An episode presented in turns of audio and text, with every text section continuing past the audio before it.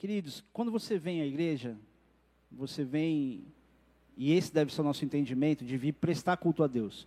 Então você não vem pegar um culto, receber, a gente recebe como um reflexo da bondade de Deus com a gente. Então, eu quero que você, apesar de ter a mesma consciência de reverência, de temor da palavra, e de estar recebendo, que você continue entregando. Pastor, mas como é que eu faço isso?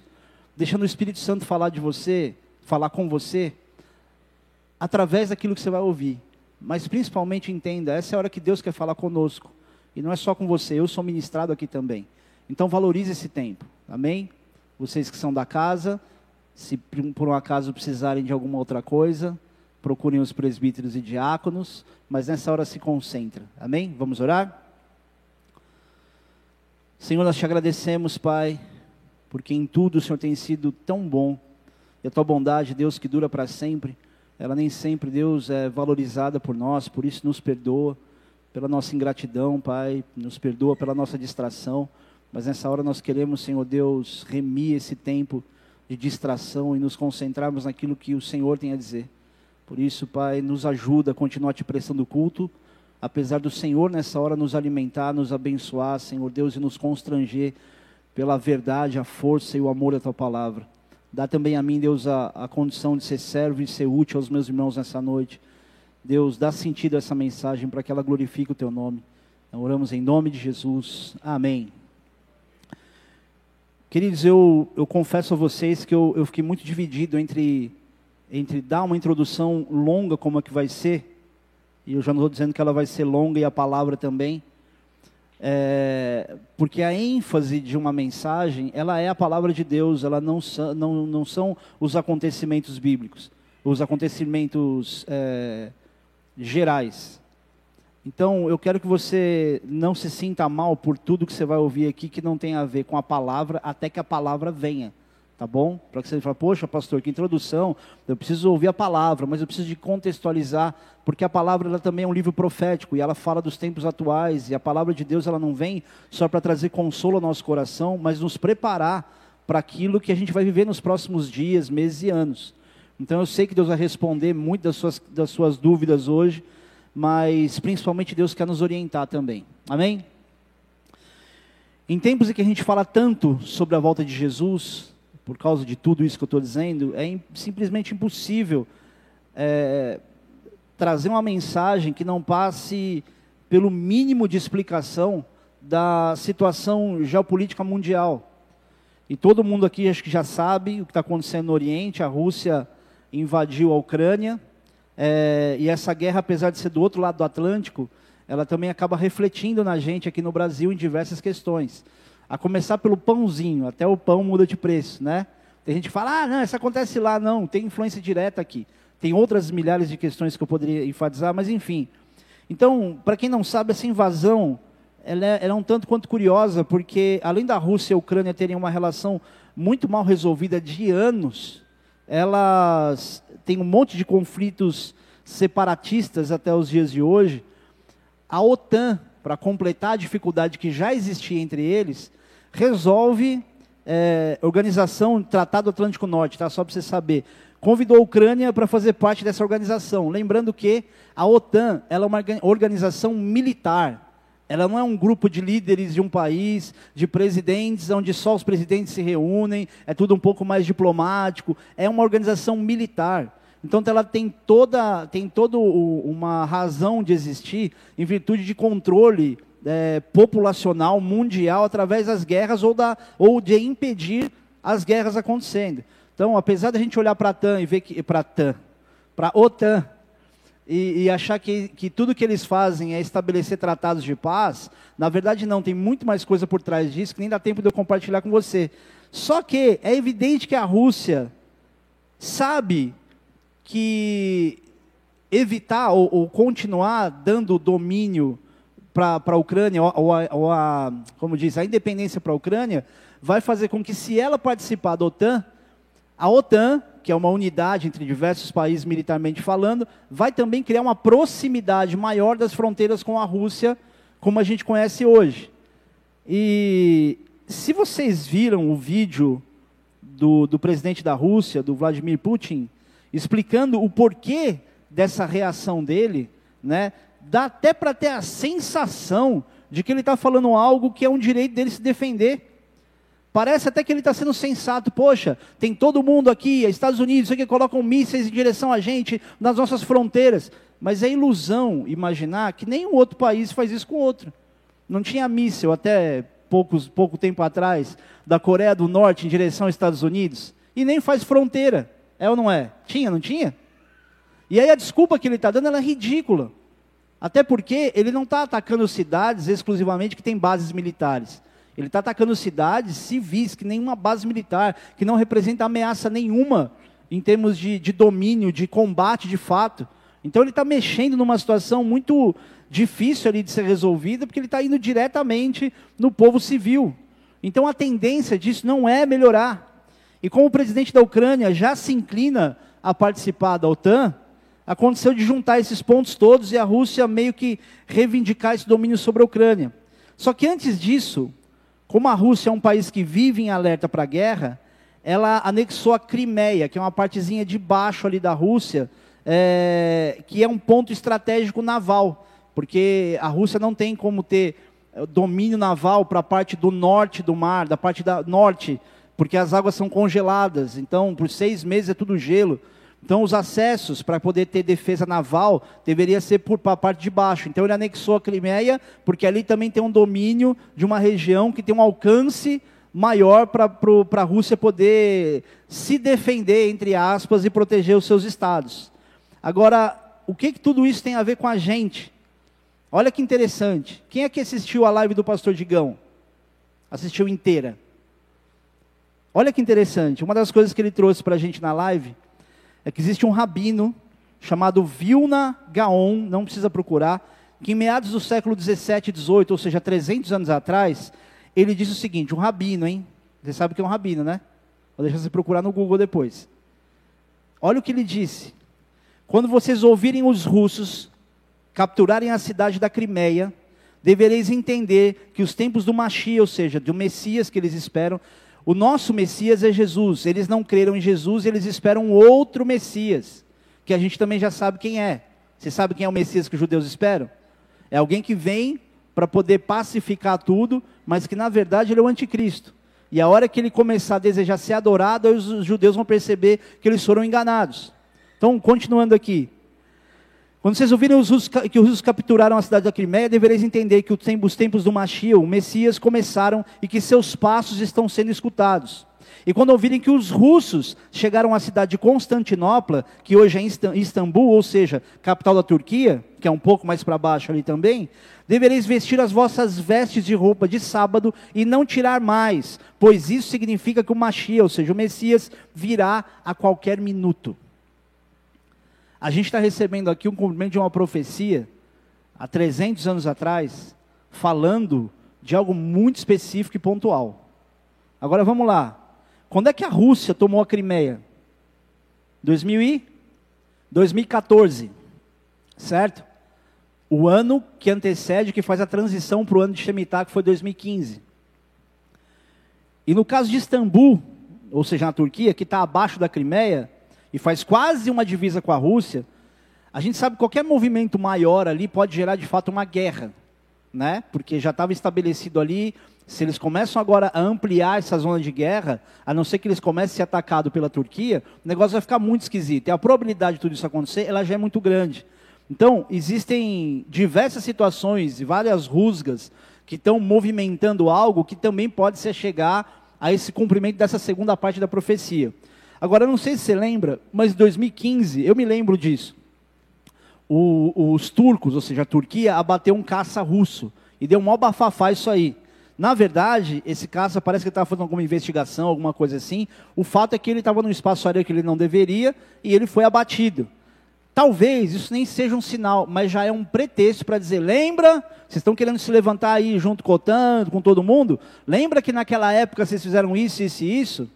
Vocês derrubaram um caça nosso? Então tudo começa a ser um pretexto ridículo para começar a rolar uma guerra.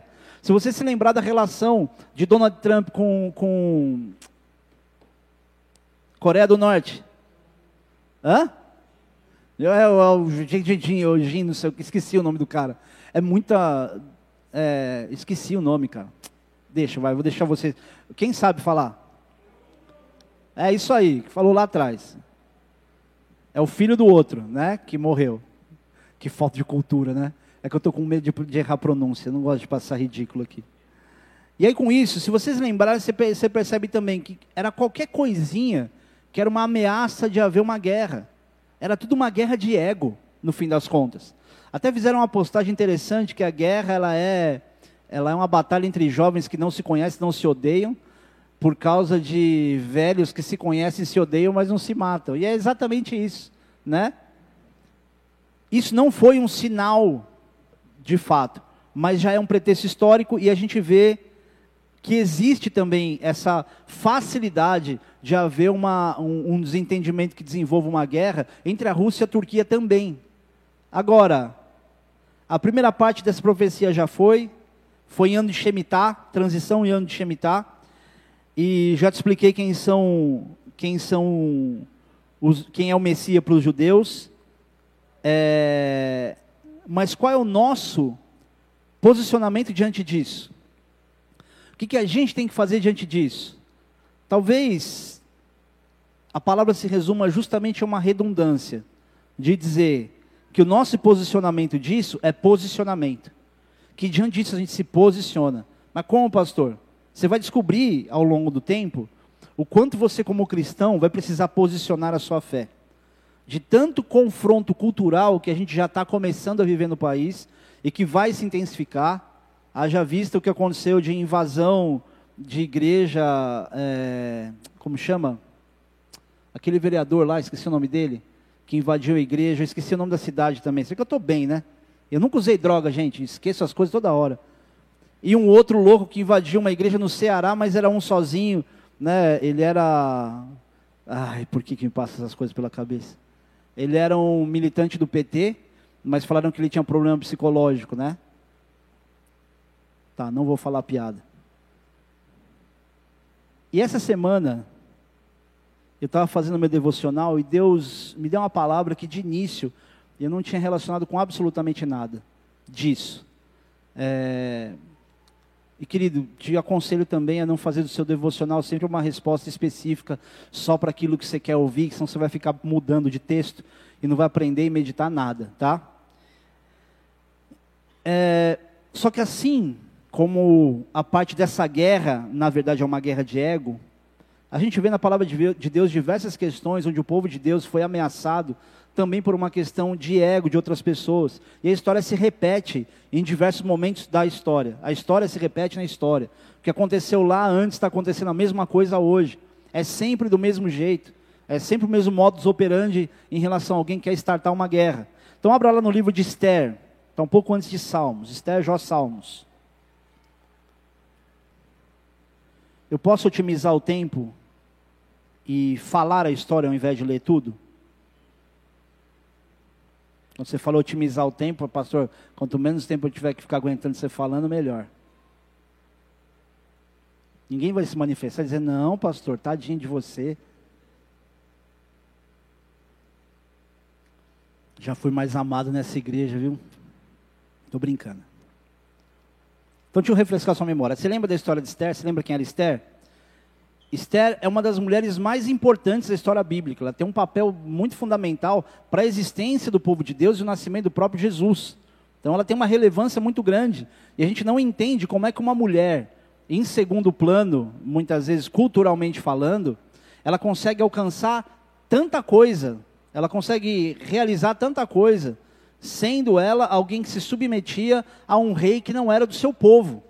Então a história, resumindo um pouco mais, é, ela era uma judia, ela era órfã, foi criada pelo, pelo seu primo Mordecai, em outras traduções Mardoqueu, e nessa época ela tava, a nação de Israel estava sobre domínio do exílio, estava sobre domínio da Pérsia, no exílio.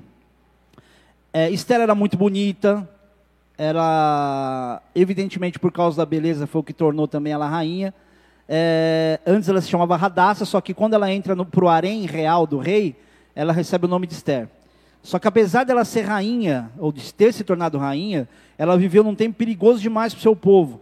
E eram justamente os israelitas, porque todo mundo estava exilado na Pérsia, depois da destruição de Jerusalém, então esses exilados eram um povo perseguido. A história de Esther, na verdade, ela começa, ela começa quando o rei da Pérsia, ele resolve, é, o rei Assuero, que era primo da Xuxa, que era o rei Xerxes, ele... É, eu sei, a piada foi ruim, gente, eu sei.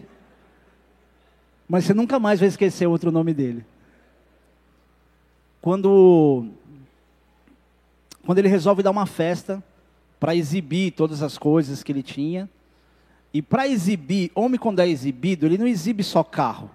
Ele quer exibir a mulher de alguma forma. Pelo menos os que cuidam bem da mulher. Vou dar uma pausa aqui. Só para gerar uma treta entre casais. Cuida da sua mulher. Eu tenho a sorte de nem precisar cuidar da minha mulher, que ela se cuida muito bem sozinha, além de ter nascido linda. Uma mulher bonita, cara. Posso continuar? Ele chama a rainha, só que a rainha não vem. Eu não sei, e, a Bíblia não é tão clara sobre essa questão de todos os motivos da rainha, mas a gente consegue entender alguns assim. Eu consigo imaginar a rainha recusando, tipo, esse cara, esse bêbado, só me, quer me exibir para os outros, enfim, recusa. Só que o rei, ele se sentiu tão é, afrontado, não vou nem dizer humilhado, que ele resolve destituir Vasti da sua posição de rainha. Então o que, que ele faz? Ele, ele, ele cria um concurso de beleza para escolher a próxima rainha, tipo concurso de Miss. E eram 127 províncias, tinha muita gente, então tinha muita mulher realmente bonita de aparência. E no meio delas estava Esther.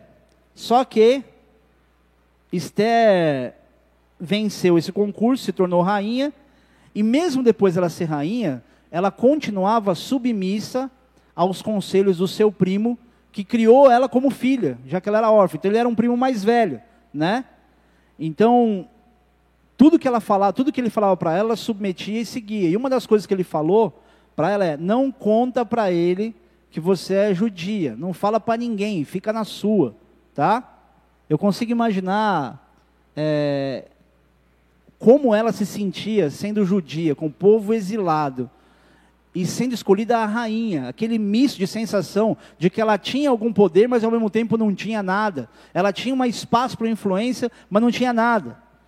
E aí, querido, Mordecai, muito preocupado com a sua prima, o Mardoqueu, ele toda hora ele visitava o palácio. E numa das situações que ele visita o palácio, ele vê uma conspiração de dois oficiais para tentar matar o rei. O que, que ele faz? Ele conta para Esther, que por sua vez conta para o rei. E o rei manda executar os dois. E algum tempo depois, um homem chamado Amã, um cara bem nobre, era malequita, ele foi nomeado para ser tipo o primeiro-ministro da, da Pérsia. Ele era o segundo homem abaixo do rei. E por causa do ego, até como eu disse antes, desse homem, por ele ter se tornado alguém tão importante, foi, foi publicado um decreto que todo mundo, por onde ele passava, tinha que adorar ele e se curvar diante dele. Só que Mordecai era judeu, além do povo todo que era judeu, e se recusava a, a se curvar diante de, de Amã. Amã ficou injuriado com Mordecai, e, por, e sobre todo o povo judeu, e ele pede para o rei, para o rei autorizar uma penalização, né, alguma coisa que, que fosse uma punição para eles. E o rei chega, não, tudo bem, libera isso. E nessas, querido, quando Mordecai descobre que havia esse decreto para ver essa penalização de judeus, que era justamente o extermínio dos judeus, você vê há quanto tempo o inimigo tenta exterminar o povo de Deus, né? Em outras épocas, para que o povo de Deus não gerasse o rei, o nosso rei que é Jesus. E quando Mordecai descobre esse decreto, é, era costume da época, a pessoa, quando alguém morria, quando sofria alguma coisa, quando algo muito desagradável acontecia, ela rasgava a roupa, colocava a cinza sobre a cabeça, e ela ficava num estado ali de lamentação. E Esther viu, ela ficou sabendo disso, mandou perguntar por que, que, por que, que o, o seu primo Mordecai estava desse jeito. E aí dizem para ela o que, que tinha acontecido, qual era o decreto e tudo mais. E provavelmente ela não sabia desse decreto, porque foi informada por ele, senão ela estaria preocupada antes. E, e aconteceu que naquela época, aliás, Mordecai, quando conta para Esther, ele pede para Esther interceder pelo povo diante do rei. Ela pede para criar, ele pede para ela criar alguma situação para ela poder falar que tipo de risco ela corria e o povo corria. Então o que acontece? Naquela época, ninguém podia entrar na presença do rei, e na verdade, além daquela época, não era o costume você entrar na presença do rei sem ser anunciado. E ela falou assim: Poxa, ele me, não me chama há muito tempo, há mais de um mês. Não sei como é que eu vou entrar lá para falar com ele sobre isso. Só que, se por um acaso você estivesse na presença do rei e ele mostrasse o cetro, levantasse o cetro de ouro para você, você podia ir, senão já era. Como Esther era a rainha, ele não ia falar assim: O que você está fazendo na minha presença? Vai, manda matar ela ela deve ter chegado na humildade, né? Aquela coisa, se curvando e tudo mais. E ele vem falar com ela. O que, que ela pede? Falou assim: ó, eu só queria é, marcar um banquete. Queria que você fizesse um banquete, marcar um, marcar um banquete aqui para a gente poder conversar e tudo mais. E é que eu estou encurtando tanto, querido. E você vê a sabedoria dela, né?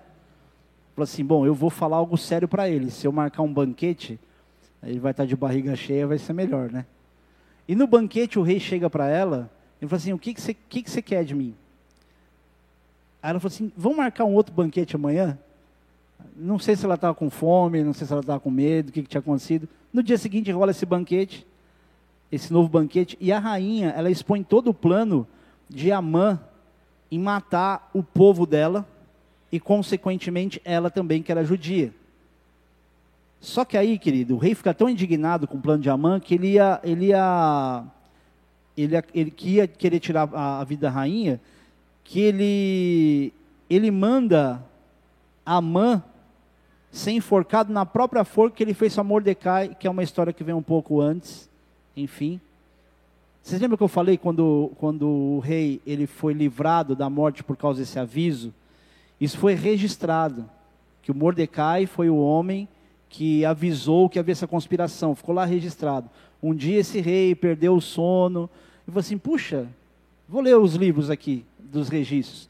Ele veio e falou assim: pô, esse Mordecai, cara, esse cara me salvou, meu. O que foi feito com ele? Aí ele resolve honrar Mordecai no lugar de Amã, mas essa é uma outra história. É só para contextualizar aqui. E aí, mesmo com a morte desse Amã, desse primeiro-ministro, o povo continua desprotegido, porque o decreto continuava em vigência. Então, Esther teve que interceder de novo pelo povo judeu e convencer o rei a publicar um outro decreto, que nesse decreto autorizava os, judeus a guerrear e se defender. E Mordecai envia esse decreto a todas as províncias do reino, a guerra ocorre, os judeus vencem, vencem e eles evitam de fato a destruição do povo. E até hoje, esse episódio ele é celebrado pelo povo judeu como a festa de Purim. Ou seja, a palavra é, Purim, ela significa sorteio, que era exatamente a forma com que Amã usaria para determinar o dia de exterminar todos os judeus. Até aí já é uma história, e eu, eu contei praticamente a história inteira nesses minutos, só é, salvando alguns detalhes. Eu quero me ater uma parte dessa história, a um versículo especificamente, que serve muito para a realidade dos nossos dias hoje, que é o versículo 14 do capítulo 4. Posso ler a partir do 7 para entender melhor de novo? Mordecai lhe fez saber tudo o que lhe havia sucedido, como também a quantia certa de prata que Amã prometera pagar aos tesouros do rei pelo aniquilamento dos judeus.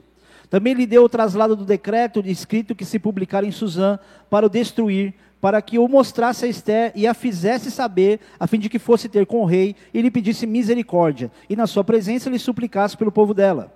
Tornou, pois, ataque e fez saber a Esther as palavras de Mordecai. Então respondeu Esther a ataque e mandou-lhe dizer a Mordecai: Todos os servos do rei e o povo das províncias do rei sabem que para qualquer homem ou mulher que sem ser chamado entrar no pátio interior para avistar-se com o rei, não há senão uma sentença, a de morte, salvo se o rei estender para ele o cetro de ouro para que viva. E eu nesses 30 dias não fui chamada para entrar ao rei. Fizeram saber a Mordecai as palavras de Esther, então lhe disse Mordecai que, respond, que respondessem a Esther: Não imagines que, por estares na casa do rei, só tu escaparás entre todos os judeus.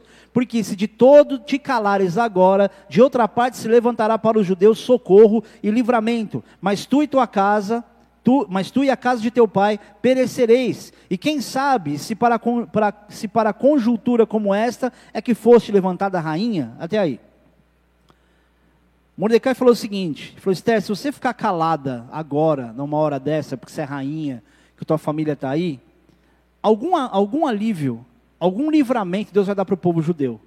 Então, Mordecai, quando fala isso para ela, ele quer fazer ela entender o seguinte: Deus pode livrar a gente, você está junto com a gente. Não fique imaginando que se você ficar quietinha na sua, não vai acontecer nada com você. Porque Deus vai encontrar uma maneira de livrar a gente e vai matar todo mundo aí. Você morre, porque o problema é com você, você morre tua família inteira, e eu também, mas o povo Deus livra. Então ele tinha essa consciência. Ele falou: ó, algum alívio e livramento vai vir para o povo, mas você, você vai acabar morrendo. Se você se calar agora, Deus livra o povo, mas você morre. É interessante essa frase, porque ela mostra a importância de atitudes individuais. Porque ele estava excluindo Esther de uma pena coletiva ou de um juízo coletivo, confiando que Deus livraria o povo, mas sabendo que a omissão do, no comportamento dela podia fazer com que ela mesma morresse, quieta, sem saber de nada. Porque o rei é diferente de hoje, que um país tem lei que não se cumpre. Naquela época, quando você falava de decreto, além dele ser irrevogável, ele era cumprido até contra a vontade do rei. Vocês lembram quando, quando, quando Salomé dançou na presença do rei e Herodes? Herodes? Mergulhando na palavra. Quando ela dança e o rei fica tipo, uau, todo já chapado mesmo assim, ele fala assim, me pede o que tu quiseres, que eu te darei, até metade do meu reino. E o que que ela, cabeça de baga, eu consigo imaginar a cena, vocês já me ouviram pregar sobre isso, ela cabecinha de baga, enrolando o cabelo, nossa, metade do reino? Sem saber o que falar, chega para a mãe, o que que eu peço? Estou indo em outro ponto, eu volto lá, tá? O que que eu peço? Ele falou que me daria metade do reino. Cara, você ia pensar duas vezes? Você ia perguntar para a mãe? Claro, quero metade do reino. Ela chega para a mãe e fala assim: não, pede a cabeça de João Batista. Querido, o que, que a pessoa vai abraçar a ideia de alguém, pedir a cabeça de um cara que não faz diferença para ela? E o que, que ela fez? Foi pedir a cabeça de João Batista para o rei. Só que esse rei sabia que ele era profeta de verdade. E ele gostava de João Batista, no fim das contas. E ele foi contrariado com isso, porque ele não queria. Só que ele tinha que fazer cumprir a palavra dele. A nossa palavra hoje, infelizmente, não está valendo muita coisa. Antes você entrava em empregos porque você dizia que era crente. Hoje, se você disser que, é, disser que é crente, aí que não te contratam. Não é verdade? Cansei de ver gente, não, porque eu sou crente, dou testemunho, faço isso e aquilo. Aí vem um monte de acontecimentos, você fala, cara, pastor, e aí? O, o Rina, desde a época da HD, indicou gente para trabalhar na HD na época, que deram tanto prejuízo, cara, nunca mais indicou ninguém para nada. Por isso que quando eu indicar alguém, valoriza isso, viu? Porque não dá para indicar todo mundo. Se o cara se apresentar como crente, não contrata porque é crente. Porque o cara que se esconde atrás da identidade de crente para dizer, ó, oh, eu sou um cara confiável, pode ser um grande picareta, porque se ele precisa disso para poder mostrar o valor dele, talvez ele não tenha esse valor que ele deve ter, que ele deveria ter. Amém? Então o que acontece? O rei, ele precisaria sustentar o decreto dele. Se Esther não falasse nada. Deus podia livrar o povo de alguma forma. E Esther quietinha ali, um dia vem esse tal de Amã, podia dar uma volta no rei e falar, ó, tem que matar ela, judia. Enfim. E ele completa, Mordecai, ele completa dizendo, será que não foi justamente com esse fim, para esse momento, que Deus não te levantou como rainha? E de fato, faz todo sentido. Deus livrou o povo através dela sendo rainha. O fato é que rainha por si só não resolveria o problema sem posicionamento. Então Esther, ela teve que se posicionar, senão evidentemente o povo dela tinha que morrer, ou ele seria livrado por Deus de alguma forma. E o que, que isso significa para a gente? Que constantemente você vai ver situações onde você precisa se posicionar. Não é defender a sua igreja, defender sua fé, mas mostrar quem você realmente é. Mostrar realmente o que você pensa. Trazer algumas situações às claras em algumas circunstâncias. Você precisa correr o risco de passar por situações desconfortáveis, de ser mal compreendido, de correr o risco até de morrer, se for o caso, pela causa que faz sentido. O problema é que todo mundo hoje quer morrer por qualquer coisa, E geralmente os motivos que fazem as pessoas se suicidar, ele só parece relevante pela emoção do momento, mas nenhuma pessoa se suicida com um motivo realmente relevante que possa dizer que isso nunca vai mudar. Vocês estão aí? Isso significa que ou a gente enfrenta e descobre que o nosso pai, ele também é um general de guerra, é o senhor dos exércitos, você vai passar a vida se lamentando por situações que você acha que nunca vão mudar. Só que às vezes Deus só quer mudar situações se você mudar. Tem uma música do Rodolfo que fala isso: nada muda enquanto eu não mudar. As coisas não vão mudar na tua vida se você não mudar. Deus quer te abençoar? Claro, Ele é o maior interessado nisso, Ele é teu pai. Que pai que não vai querer dar algo bom para o filho? A palavra de Deus diz que se um homem, pai, carnal, ele consegue dar boas dádivas aos filhos, quanto mais o próprio pai, que é o Senhor, Criador dos céus e da terra. É importante entender, querido, que a gente não está mais na idade de ficar fugindo de certas realidades que você precisa enfrentar. Eu lembro em Brasília um, um rapaz que se casou, era casado já há algum tempo. Ele tinha uma banda, não vou falar do que para o pessoal não descobrir. Era um cara que tinha sua popularidade, casado, novo, era tinha um emprego no funcionalismo público, tranquilo. Aí a esposa dele ficou grávida. Sabe o que, que ele fez? O bobo alegre largou a mulher grávida, porque ele disse: Eu não estou preparado, não tenho maturidade para ser pai. Não é para apanhar de gato morto?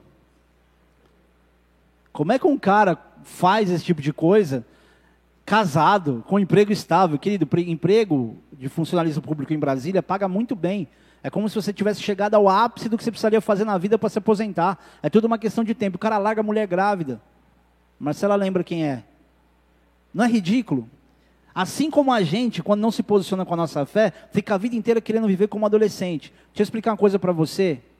Eu não queria que doesse tanto, mas vai doer para alguns.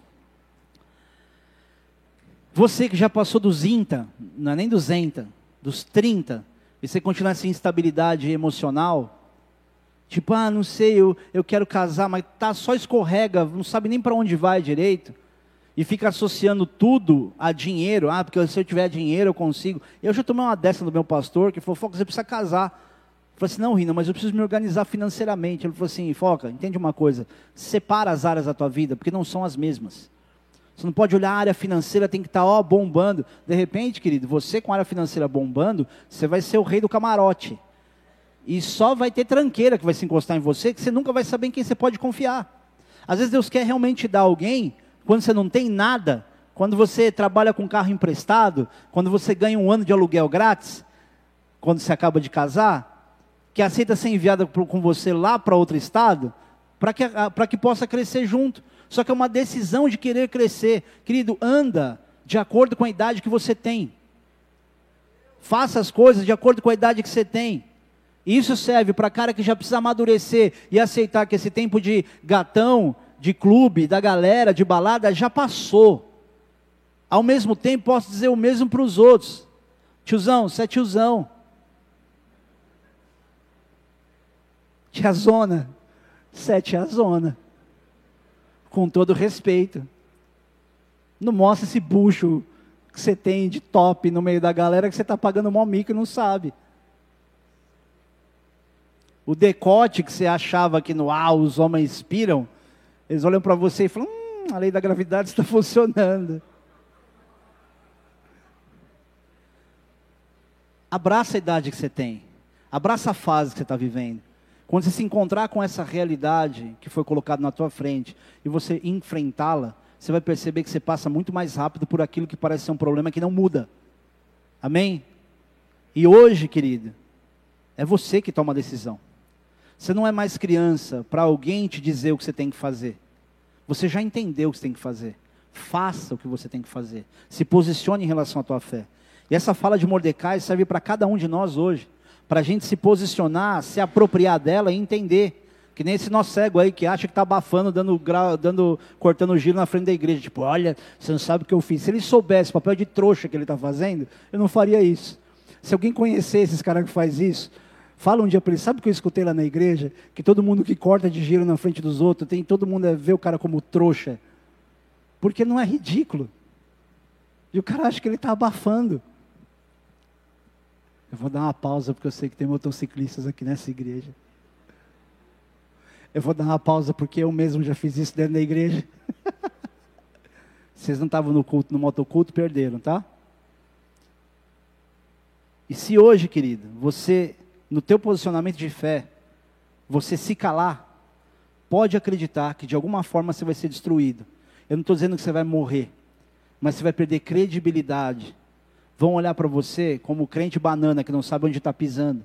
Porque é exatamente assim que as pessoas olham no mundo para o crente que frequenta uma igreja ou é conhecido porque frequenta uma igreja, mas faz o que todo mundo faz. Que ninguém consegue olhar para você e ver em que, que você é diferente. Parece que você é só mais um sem personalidade, porque é exatamente assim que o povo te vê, e é exatamente isso que o inimigo faz, ele, faz, faz as pessoas lembrarem na hora de querer tirar sarro da pessoa. Eu não vou nem falar tirar sarro de você, porque aqui eu quero crer que ninguém faz pé de trouxa que sabe que ou você está firme com Cristo, ou você está largado, vomitado no mundo. Amém? Ah, pastor, só que é meio exagero isso. Porque a gente não vive o que o povo judeu viveu na condição de Esther. A gente não vive uma situação de guerra, de posicionamento, de fazer com o presidente, que eu achei demais essa frase, com o presidente da Ucrânia, que falou: Eu não preciso de carona, eu preciso de munição. Eu não quero sair daqui, eu quero lutar. Casca grossa, posicionadíssimo. Vocês sabiam que ele é judeu? Eu vou te contar algumas coisas que vai começar a fazer sentido para você.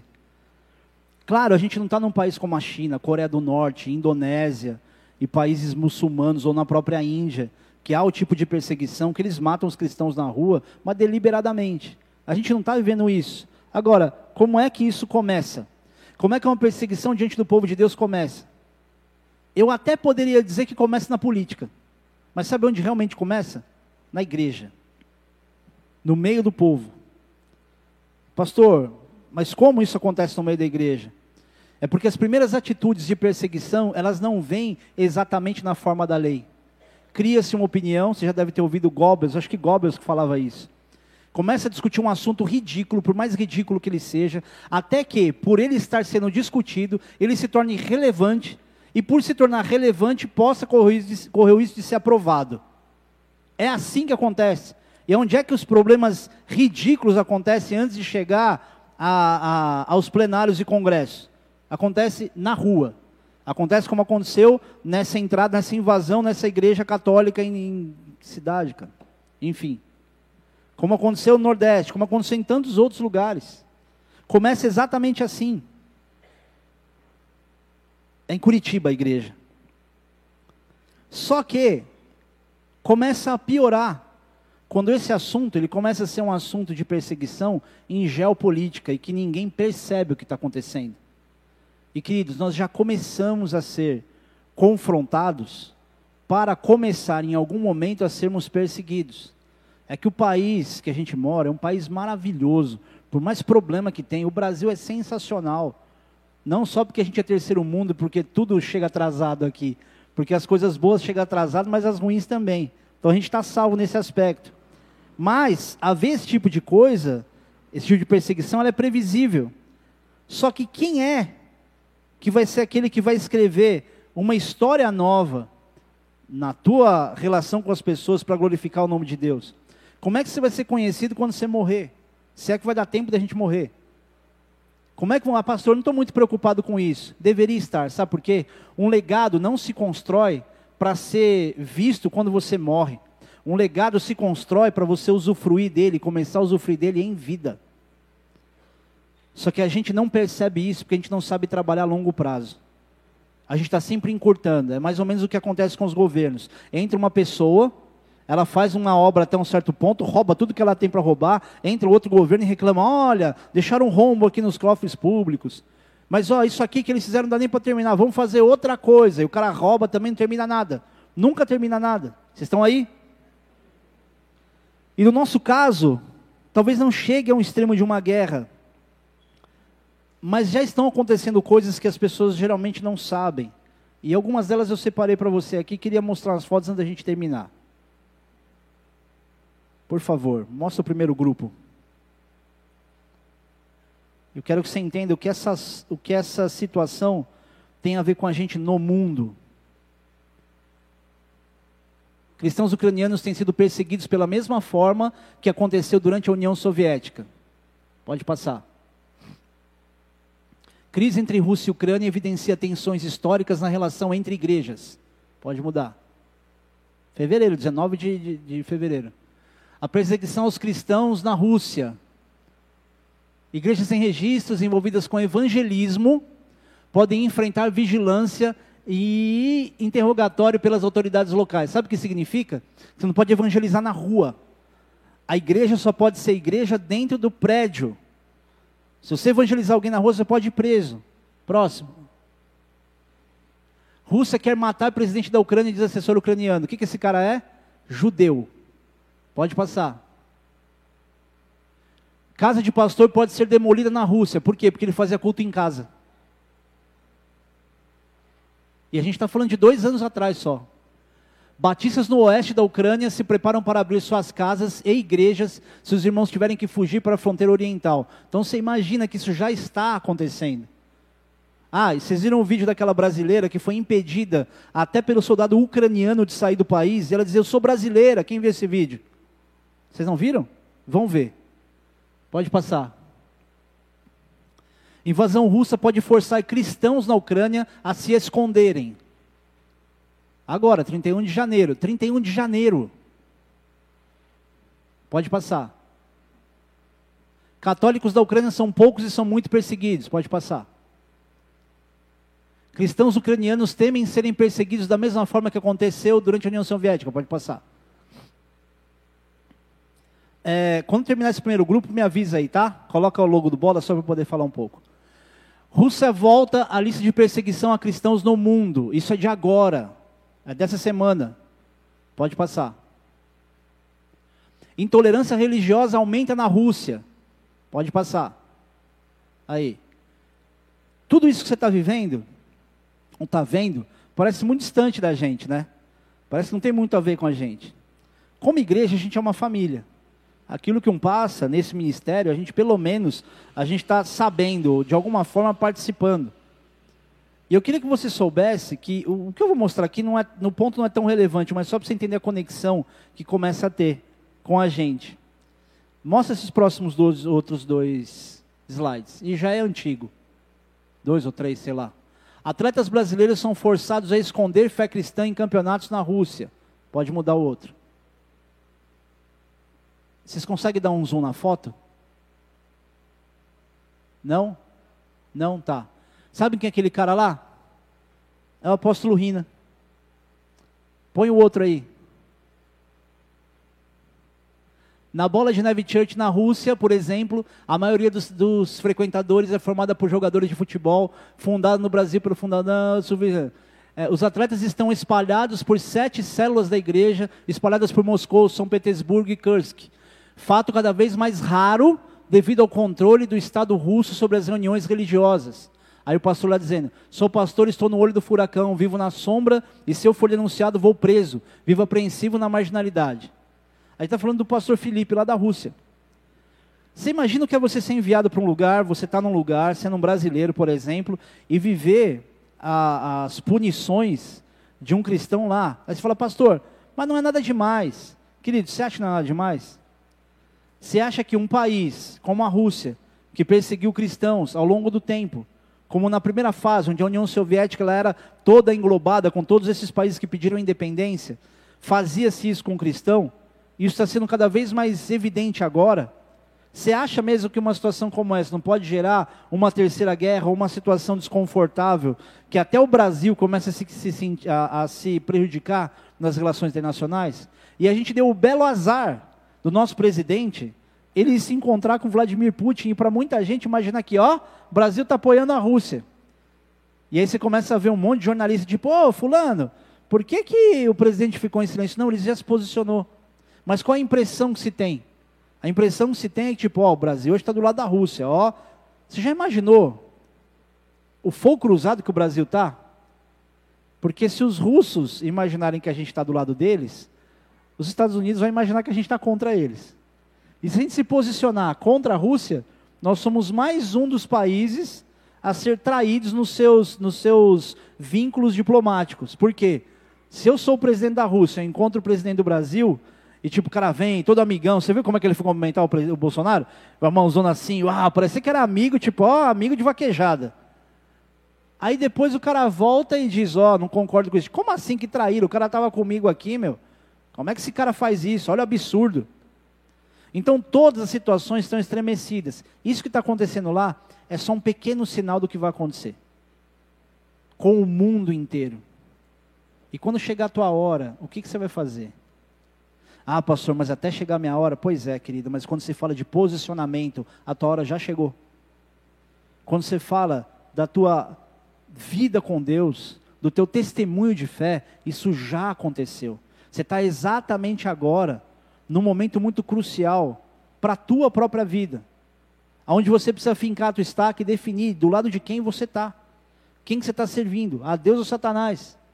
Não dá para você ficar em cima do muro, transitar sobre diversos ambientes. Não, porque isso aqui é minha filosofia de vida. Querido, presta atenção. Eu já disse muitas vezes e volto a dizer.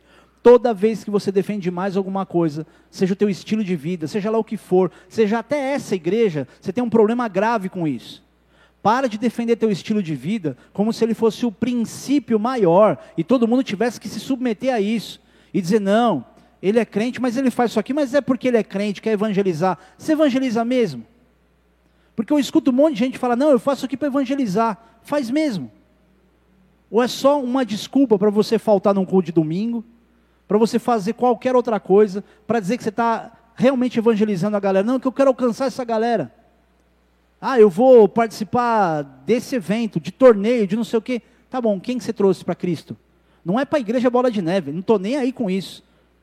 Eu não quero povoar a gente, e não quero lacrar dizendo, mas a verdade é que quer povoar o céu. Não estou preocupado se vai ficar aqui ou não, quero que seja em algum lugar. Vai lá para Adoração e Vida, vai na Burn, vai lá na, na na coinonia do pastor Alexandre, tem um monte de homem de Deus aqui. Esteja em algum lugar. Agora, como cristão, me fala, qual foi a última pessoa que você falou do amor de Deus? Que a pessoa conseguiu, ou que você conseguiu fazer a pessoa confessar Jesus como Senhor e Salvador? No teu estilo de vida, na tua filosofia de vida.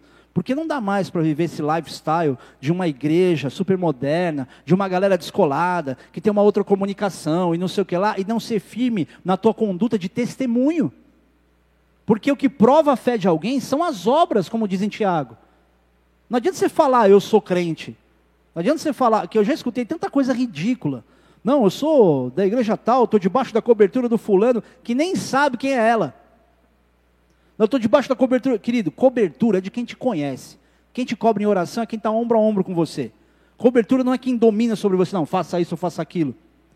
Se fosse aqui, assim, já pensou que problema eu geraria na igreja? Iam chegar para mim toda hora e falar assim, pastor, estou debaixo da sua cobertura e aconteceu isso comigo. Eu falei, querido, esquece. Não tem como eu te cobrir. Nem sei o que está acontecendo com você. E quantos problemas acontecem que o pastor não fica sabendo, só fica sabendo depois quando vai atrás, ô, oh, vi que você desapareceu, o que aconteceu? Agora, você não está sendo ensinado a ser conduzido e dominado por uma religião, nem por uma denominação, nem por um homem, nem por uma identidade, nem por uma filosofia, nem por um estilo de vida. O que você tem recebido aqui, ao longo pelo menos dos anos que eu estou aqui, tem sido o esforço de todo o meu coração para que você seja um crente de verdade, não um cara meia-boca. Porque já deu dessa geração que uma hora é apaixonada por Jesus e outra hora sai e está catando todo mundo. Já deu dessa geração que está instável em tudo que coloca a mão. Que todo relacionamento que começa, ele termina tão rápido quanto começou. Não dá mais para a gente ver uma geração que está às portas, tá vendo Jesus às portas do seu retorno. Numa época onde a perseguição ela vai se intensificar cada vez mais, e ver as pessoas brincando de querer estar na igreja ou não. Eu não estou dizendo isso para você que está em casa, querido, que muita gente que está em casa não tem condição de estar tá aqui. É outro país, outro estado, gente que está doente, ou que trabalha e está escutando agora no, no trabalho. Mas muita gente não entendeu que o pastor não está lutando para ver a igreja cheia com quem é membro porque é da igreja dele. Eu estou dizendo que, ao longo desses últimos dois anos, muita gente esfriou na fé, alguns apostataram da fé. E isso não é uma brincadeira que eu olho e falo, não, eu te respeito, estou nem aí por respeito. Eu vou te desrespeitar, para provar para você que o meu amor, ou o meu desespero de ver você esfriando na fé, ele é muito maior do que esse respeito diplomático que um pastor tem que ter com as pessoas. Eu não estou nem aí para a minha imagem, estou preocupado nem um pouco com a minha reputação. Eu estou preocupado que a hora que uma perseguição como essa começar a acontecer com fins políticos num país, se prepara. Ah, pastor, não, mas nós vamos orar e aí Deus vai sarar a nação. Deixa eu te contar outra coisa. A probabilidade de Deus sarar a nação perpetuamente é nula. Deus pode sarar os seus. Ele pode o que ele quiser, claro. Mas aquilo que biblicamente a gente sabe que vai acontecer é uma perseguição cada vez maior, que de fato vai conseguir separar quem está firme com Cristo ou quem está firme na bola de neve. Querido, desculpa, eu amo ver essa igreja, eu amo ver vocês, mas eu não consigo me contentar e ser hipócrita a esse ponto e me contentar de ver as pessoas frequentando a igreja, imaginando que está tudo bem, eu te dou uma palavra que te traga aquela alegria, aquela esperança, eu profetizo sobre você, declarando que você vai ser próspero em tudo que você colocar a mão, que as doenças vão ser curadas, que o Senhor vai fazer você ser colocado em lugares altos, que vai acontecer isso, vai acontecer aquilo. Eu não posso ficar profetizando só aquilo que você quer ouvir, sem, que, sem consertar você para aquilo que Deus quer te dar, sem que nem eu saiba o que dizer. Tem bênçãos, querido, que você precisa, que não dá para ser recebida num discurso trivial de um pastor que diz o óbvio para todo mundo. Tem que ser peculiar. E o que eu quero é que você, querido, entenda que Deus tem algo exclusivo para falar com você. Deus tem revelações exclusivas para falar com você. Eu me entristeço a cada aconselhamento de crente velho que vem falar comigo, perguntando coisas, ou incerto em posicionamentos, que é tão claro pela Bíblia, que eu falo, cara, que Bíblia você leu? O que, você está me perguntando sobre isso? Me assusta ver um coração endurecido das pessoas se apoiando mais no seu próprio direito do que entendendo que quando a gente é crente de verdade, de Jesus, você vai engolir o sapo, a lagoa, a grama que está em volta, a vitória régia, tudo. Por quê? Porque depende de você ter paz com os outros. Você não dá para cobrar dos outros aquilo que você não deu e aquilo que os outros não têm. E essa sabedoria é dada ao povo de Deus é dada a quem, no mínimo, sabe que tem o Espírito Santo dentro de si. E eu te pergunto, o que, que você, com o Espírito Santo, tem feito diferente da maioria das pessoas boas que você conhece que nem conhece a Cristo? O que diferencia você de alguém do mundo que é muito gente fina? Não, a minha fé. Mas como é que você prova a tua fé? Você ora por alguém? Quando é que você foi, encontrou, você saiu na rua incomodado eu vou contar uma, minha esposa não sabe. Ontem a gente estava num parque passeando. E eu passei por um cara, ela nem percebeu. Eu estou andando com ela, depois eu encontrar com ela com Cris, ela comprou pipoca Cris, a gente estava andando no parque, não foi aqui em Mogi, foi lá em São Paulo. E eu fiquei olhando para trás. E eu fiquei olhando para trás. Ela o que foi? Eu falei, não, nada não. Você lembra disso? Não. Nem lembro. Na minha cabeça, eu estava vendo um cara mexendo o pé, no meio do parque. Ele tinha tirado patins. Patins não é de Deus, gente. Compra um skate, tá? Patins é coisa de Barbie. É esporte de menina. Brincadeira, gente, brincadeira. E esse cara tava com uma dor no pé. E eu tava, falei, cara, vou voltar lá, vou voltar lá. Eu olho para muita gente no meio da rua e eu fico procurando oportunidade de ver alguma coisa nova acontecendo. Porque eu não vou lá dar um milagre para o cara, orar por ele ser curado sem falar nada. As poucas vezes que eu fiz isso, as pessoas se conectaram a mim, mas porque ela é gente próxima. Mas eu fico olhando para situações na rua e eu me sinto o cara mais omisso da face da terra quando eu não vou orar por alguém. Mas também que maravilha é quando eu vejo alguém, eu tenho oportunidade, falo, pô, posso fazer uma oração por você? E eu vejo os milagres acontecendo. Porque as pessoas não vão mais querer buscar a Jesus porque você tem uma igreja legal, você tem um bom conselho. Os dias de hoje, querido, os evangelistas têm que ser profeta, tem que ser usado por Deus com palavra de conhecimento. Tem que haver demonstração de poder, como Paulo fala, e não persuasão de palavra. Gente que fala bem, tem um monte de estelionatário que fala bem. Tem estelionatário até em cima do púlpito. Tem ou não tem? O que, que muitos de vocês que estão aqui hoje, que entenderam, eu falei, é, eu entendi agora o que significa dízimo e oferta. Tem a ver com a minha vida pessoal, evidentemente tem a ver com o sustento de um lugar que se paga um aluguel que não é barato, tem a ver com o conforto de ter internet, de ter som, de ter uma transmissão de uma câmera que também não é barato, dá para entender. E você vê que você continua saindo com a tua carteira do bolso daqui. Você quer uma ministração mais tranquila sobre dízimo e oferta do que aqui? Alguém se sente constrangido ouvindo sobre isso aqui? Impossível. Eu já passei por situações de uma mensagem sobre dízimo e oferta durar 40 minutos em outra igreja. Eu falo, cara, e a hora que terminou, eu pensei, acho que vai terminar o culto. Não, a hora que vinha a mensagem. Agora aqui, que tudo é fácil, que tudo é tranquilo, que tem liberdade. Qual é o posicionamento que o cristão tem hoje? Eu não estou aqui querendo te constranger sobre dízimos e ofertas, é só um gancho que eu peguei. Mas olha para tudo isso e me fala do que, que você é feito. Quem é você? Você é só um evangélico da bola de neve? Pff, pior título que você podia ter. O próprio apóstolo Paulo diz que essa nossa esperança em Cristo consiste em ser feliz no tempo presente. Nós somos as pessoas mais infelizes do mundo. Sabe por quê? Porque falta uma visão naquilo que é eterno. Falta uma visão que vai além desse momento. E é isso que faz com que as pessoas se acomodem e nunca falem de Jesus para ninguém, nunca orem por ninguém, não corram o risco por nada. Se você fosse um ucraniano, numa igreja perseguida, ou se fosse, sei lá, tivesse na Indonésia, ou tivesse na, na, na, na Índia, e tivessem pego você evangelizando na Rússia, qual seria o teu posicionamento de fé?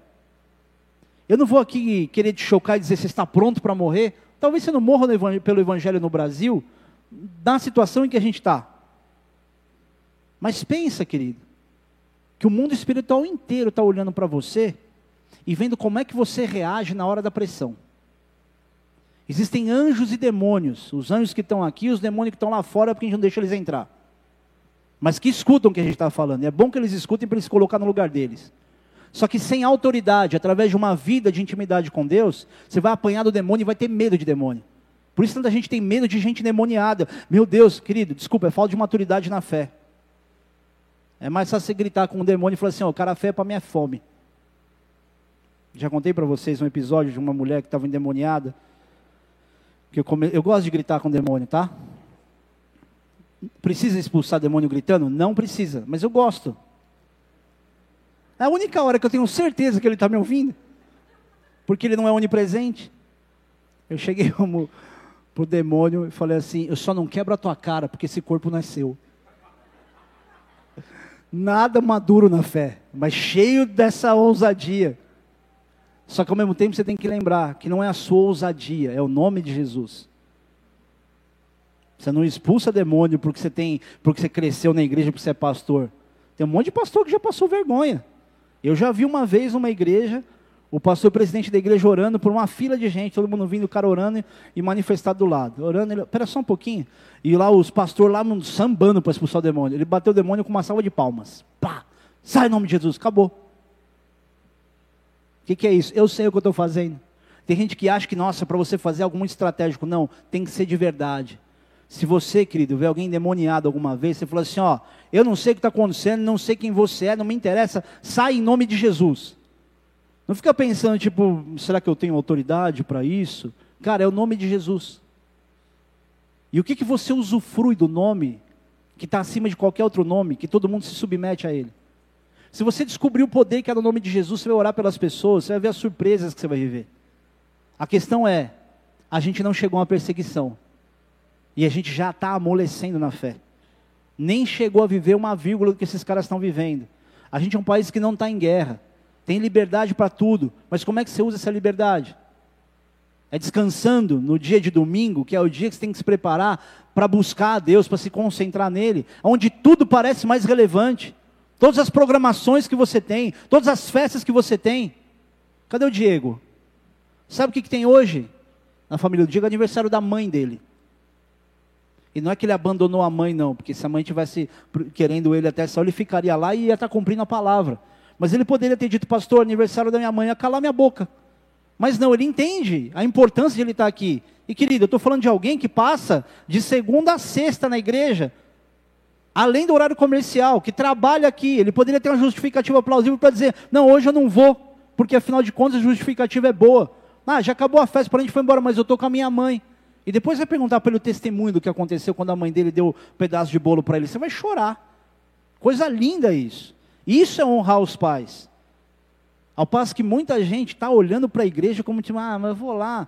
Se você não entender, querido, que a despeito do miserável que pregar aqui, seja eu, seja o Theo, seja o Lucas, seja a pastora Marcela, o que você, ou, ou o próprio Gesiel, se você não entender que o que você está recebendo nesse momento é uma voz viva, direta de Deus para você, que você evidentemente vai lapidar pelo comportamento, mas a essência da palavra é a mesma, você vai sair sempre daqui com a sensação de dever cumprido.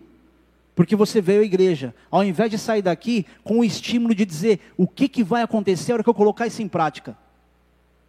Eu lembro de uma frase do pastor Manga, que era o vocalista da oficina G3, no dia que ele foi em Brasília pregar lá. E ele sempre muito descontraído, muito leve, uma mensagem muito espiritual, profunda, mas um cara muito leve. Ele terminou de pregar, e ele falou assim: Vamos orar. Aí ele vira para mim com o microfone e falou assim: Vamos ver, né, Deus, o foco, o que, que Deus vai fazer aqui? Eu achei isso tão legal. Porque não é algo programado. Querido, eu nunca sei como uma mensagem vai terminar. Eu nunca sei como um culto vai terminar. O que, que eu sei? Que às vezes eu demoro muito tempo na explicação da palavra e eu quero encurtar logo o final porque eu não quero desagradar as pessoas. Estou certo? Claro que não. Mas muita gente só conseguiu voltar porque eu não fiquei três horas falando. Fiquei só uma hora e meia. Muitas pessoas que estão aqui não têm essa mesma conexão com aquilo que está sendo dito. E aí fica aí o pastor sambando de um lado para o outro para dizer como é que as pessoas vão conseguir entender aquilo que eu tenho para dizer. Como é que eu vou conseguir sintetizar tudo isso? Talvez vocês não saibam, mas grande parte do momento que eu paro para preparar uma mensagem, para ouvir a voz de Deus, para ler a palavra, grande parte dela, o final dela, é tudo tirando um monte de exemplo, um monte de ilustração.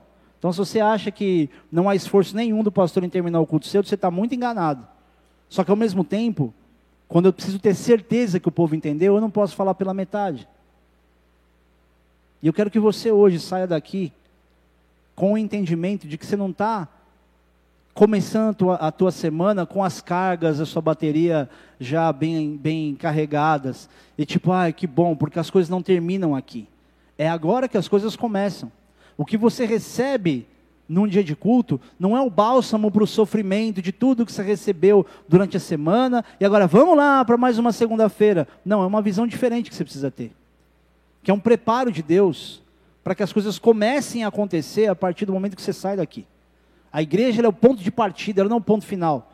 Por isso que eu não estou sempre tão preocupado em trazer a pessoa para a igreja. A igreja é um detalhe muito pequeno comparado à grandeza de uma experiência com Deus que não cabe no horário de culto. E eu queria que você despertasse para isso, querido, porque talvez em alguns anos você mude de cidade. Talvez você esteja exatamente como a Cintia e o Tiago, como, como o Bruno e a Jéssica, como o, o Fico e a Lívia, como o Tiago e a Aline e tantos outros que saíram dessa igreja estão em outros países. E aí você começa a se perguntar: Aonde é que está baseada a minha fé? Na bola de neve ou em Jesus? No culto de domingo ou no meu relacionamento diário com Deus? Porque vai piorar, e se você não estiver preparado, o inimigo vai te laçando com um monte de coisinha, com dinheiro, com carro, com trabalho. E quando você vê, você está tão distante da comunhão do corpo que você está frio. E aí o inimigo começa a querer tirar de você. Ele tira de você o prestígio, ele tira de você a tua família, você perde esposa, você perde credibilidade com todo mundo, você não tem mais amigo. E todos os amigos que você tem são falsos, procurando aquilo que você tinha. E eu não quero ver ninguém olhando para trás e dizendo: por que, que eu fiz aquilo? Por que, que eu dei mais importância ao que eu estava vivendo do que aquilo que Deus queria me mostrar? Eu vou encerrar esse culto dizendo algo para você. Deus pode não ter chamado para ser um pregador num púlpito, mas eu tenho plena convicção que Deus te chamou para ser um profeta onde você está. E o profeta não é aquele que fala com impostação, não é aquele que usa joias, que tem a botoadura na camisa, que tem uma toalhinha, que fala desse jeito. O profeta é aquele cara que com postura e diante das de, em relação às coisas de Deus, com demonstração de bom testemunho, de caráter, mas com um mínimo de amor ao próximo, ele começa a exercitar essas manifestações e dons do Espírito Santo. E todo mundo olha para esse cara e o cara fala alguma coisa para mim e fica esperando a pessoa falar alguma coisa para ele. Eu lembro em Brasília, eu e a Marcela, a gente foi na casa de uma pessoa que pediu oração para a gente. A gente está aí alugar nossa primeira casa lá ainda, a gente estava conversando com um monte de gente para tentar conhecer as pessoas, enfim. E uma pessoa falou, não, eu quero ajudar vocês, não sei o que lá. A gente foi na casa dela, ela com a vida toda torta. Aí ela sentada na cadeira e a gente foi orar por ela, comecei a orar. Mal terminou a oração, ela falou assim: Deus te mostrou alguma coisa? Não sei se a Marcela lembra. Deus até tinha me mostrado alguma coisa que não era boa. Eu até poderia dar ali uma, uma, uma forçada na revelação e dizer, vou entender melhor. Mas essa postura me tirou tanto a alegria de dizer qualquer coisa que Deus poderia dizer para ela, que, cara, eu não consegui falar. Eu falei assim, que decepção, cara. As pessoas querem isso de um pastor, que é uma oração forte, que alguém faça uma oração e traga uma revelação para você, e aí você tem uma revelação, você tem uma palavra, não precisa ler Bíblia, não precisa orar, não precisa fazer mais nada. Deixa eu te explicar uma coisa: o pastor não é o Espírito Santo. Esse momento aqui não é a tua comunhão com Deus. Isso é a tua comunhão com o corpo. Por isso que ultimamente eu tenho feito tanto vocês olharem para os lados e olhar para a cara das pessoas, para você não se sentir um estranho aqui, para ninguém se sentir estranho, mesmo você que pisou a primeira vez aqui. Porque essa igreja não é uma igreja de elite, onde alguns chegaram mais cedo, alguns são mais espirituais, alguma coisa é maior e mais importante do que você. Você é muito importante. Você que pisou aqui nessa igreja, Deus te ama tanto, cara. Você que entrou pela primeira vez aqui, pela segunda, você é tão amado como filho. O que Deus quer é se revelar a você e te mostrar a grandeza de tudo que Ele tem para você. Ele quer que você o conheça como o Pai que Ele é seu. Por todos os problemas que você teve na tua história, na tua família, Ele quer se revelar como teu Pai.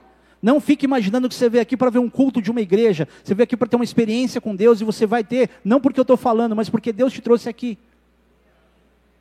Feche seus olhos por um instante.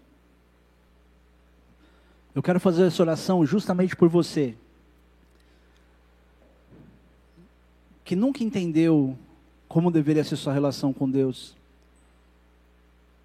que você acreditava em Deus, mas era algo tão distante. Você que sabe que, assim como eu, você é um pecador que precisa da misericórdia de Deus todos os dias. E principalmente se você nunca confessou a Jesus como teu Senhor e Salvador. Eu quero fazer uma oração por você. E junto com isso eu quero orar por, por pessoas que, que estão reafirmando sua aliança com Deus, que estavam distantes, que esfriaram na fé, que a vida perdeu sentido, que a igreja ficou chata, porque olhou demais para o homem, olhou demais para o pastor, olhou demais para o líder X ou Y de ministério, e a vida ficou sem graça na igreja. Eu quero que você repita uma oração comigo aonde você está. E se você estiver na sua casa e for você essa pessoa, eu quero que você ore comigo também. Se tiver alguém na sua casa, ora todo mundo junto, não deixa ninguém orar sozinho. Assim como aqui na igreja, ninguém vai orar sozinho. Então rasga o teu coração. Deus te trouxe num lugar onde você não vai falar sozinho. Aproveita que todo um monte de gente vai estar falando a mesma coisa que você, mas talvez diferente de você, não tem a mesma necessidade, urgência do que você tem hoje. Diz assim: Jesus, eu preciso de salvação.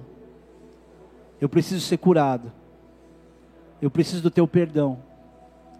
E de alguma forma eu sei que o Senhor me trouxe aqui para receber tudo isso. Me perdoa, Pai. Eu abro o meu coração para que o Teu Espírito Santo entre em mim e Ele mora em mim. Dê sentido à minha vida. Perdoa os meus pecados. Perdoa o que eu tenho feito. Às vezes já te conhecendo ao longo desse tempo. E nessa hora, me ajuda a estreitar o meu relacionamento com o Senhor, porque eu acredito que Jesus Cristo é o Filho de Deus que veio a esse mundo, viveu como homem, morreu numa cruz, mas ressuscitou e está vivo. E a partir de agora, através do Espírito Santo de Deus, eu tenho o Senhor dentro de mim. Em nome de Jesus, escreve o meu nome no teu livro da vida e me marca hoje com o teu sangue, Jesus. Amém. Pai querido, eu oro por cada um desses, que nesse momento, Pai, de uma confissão tão genuína, tão fundamental, necessária, Senhor, comecem a ter contigo as experiências que precisavam ter para sair do estado que estão. Alguns, Deus, disfarçando a infelicidade, outros, Deus, reconhecendo com clareza e exteriorizando a sua infelicidade, mas todos, Pai, independente da circunstância, precisando do Senhor, da tua presença. Eu te peço, Pai, que o Senhor restaure aquilo que eles mesmos permitiram ou conscientemente quebraram e despedaçaram em relação à aliança que criaram com o Senhor, ou aliança, Pai, que precisam cuidar, criar contigo. Eu te peço, Deus, faz aquilo que o pastor não faz, faz aquilo que a voz de um homem não faz, faz aquilo que o Senhor, Espírito Santo, é capaz de fazer pelo desejo, pela necessidade, pela confissão de cada coração. Em nome de Jesus. Amém. Essa oração que você fez, inclusive você que está voltando para Cristo, e Deus me mostra dois homens aqui voltando para o Senhor. Você até ouviu o que você estava ouvindo, você não tinha nem certeza se você estava voltando ou não. Mas o Espírito Santo começou a falar com você e te mostrou o quão distante você estava. Ele já estava falando com você há muito tempo. Aleluia. E você está voltando por coisas que você perdeu. Que o próprio Deus tinha te dado, mas você deu tanto valor para isso. E você esqueceu de Deus. E Deus não vai permitir que nada te separe dele. A palavra de Deus diz isso você conhece. Quem nos separará do amor de Cristo? Será tribulação, angústia, perseguição, fome, nudez, perigo, espada. Nem morte, nem vida, querido. Nem anjo, nem principado. Nem coisas do presente, nem as que já aconteceram. Nem poder, nem altura, nem profundidade, nem qualquer outra criatura pode te separar do amor de Deus que está em Cristo Jesus. E você está vivo agora por causa desse amor. Nunca mais corra o risco de esfriar na fé. E eu não estou dizendo isso para você ficar nesta igreja, fica onde você quiser. Mas tenha postura, tenha posicionamento. Você já foi testado nisso antes. E não foi nem Deus que te testou, foi o inimigo que te testou e você caiu. Agora dá o troco.